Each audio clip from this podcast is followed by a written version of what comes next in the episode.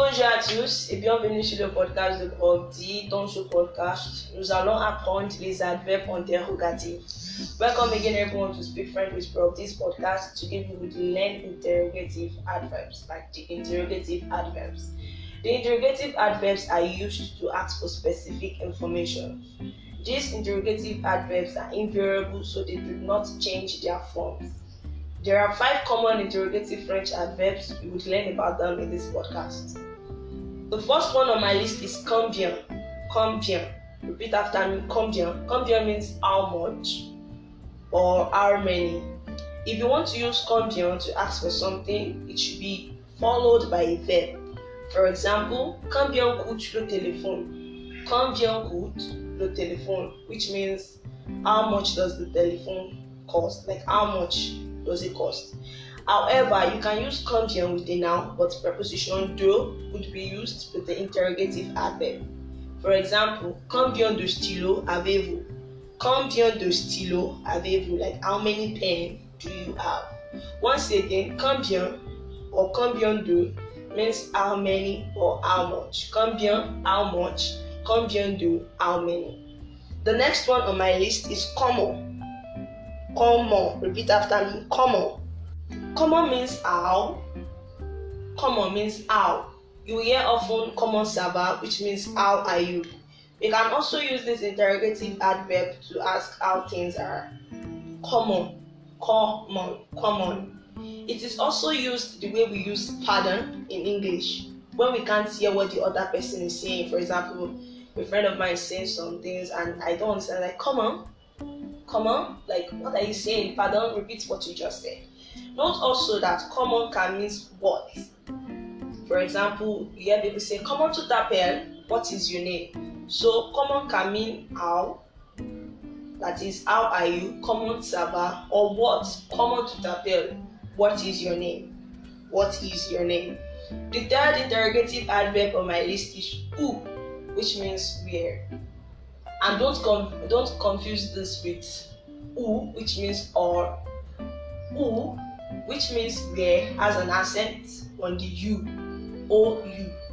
It has an accent on the U. Why the one for or does not have any accent on it? So don't confuse the use of the both of them. So U means where. For example, where are you going? Où vas-tu? Où vas-tu? Where are you going? Where is my school? Où est mon école? Où est mon école? The fourth interrogative adverb I have here is pourquoi. Pourquoi. This means why, like to ask why. Pourquoi es-tu en colère? Why are you angry? Pourquoi es-tu en colère? Why, why, why, pourquoi? And the last one, the fifth one, the fifth interrogative uh, adverb is quand. Quand. Quand means when. You want to know when something is happening. When. When are you coming? Quand est-ce que tu viens? Quand est-ce que tu viens? When are you coming? And if you want to ask since when, you want to know the duration of time an activity has been taking place, or you want to know how long something has been going on. Depuis quand? Since when? Depuis is since, and then quand is when. Depuis quand? Depuis quand? Since when? You can use this to ask question when you want to know how long or for how long something has been going on. Let's make a summary of the five interrogative adject, uh, adverbs, sorry, adverbs we learned today. Combien, combien, how much, combien de, how many, combien is followed by a verb, combien de, by now.